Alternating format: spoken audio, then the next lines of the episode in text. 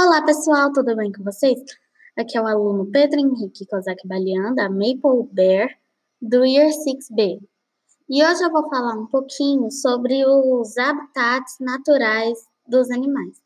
Bem, existem os animais que vivem na neve, com, lá no Ártico, como o urso polar, a foca e a morsa.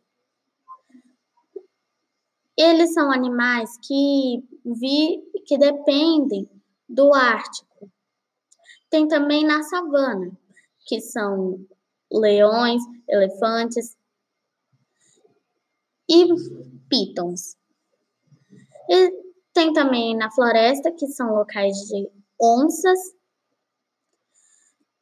várias, vários tipos de cobras também, e etc.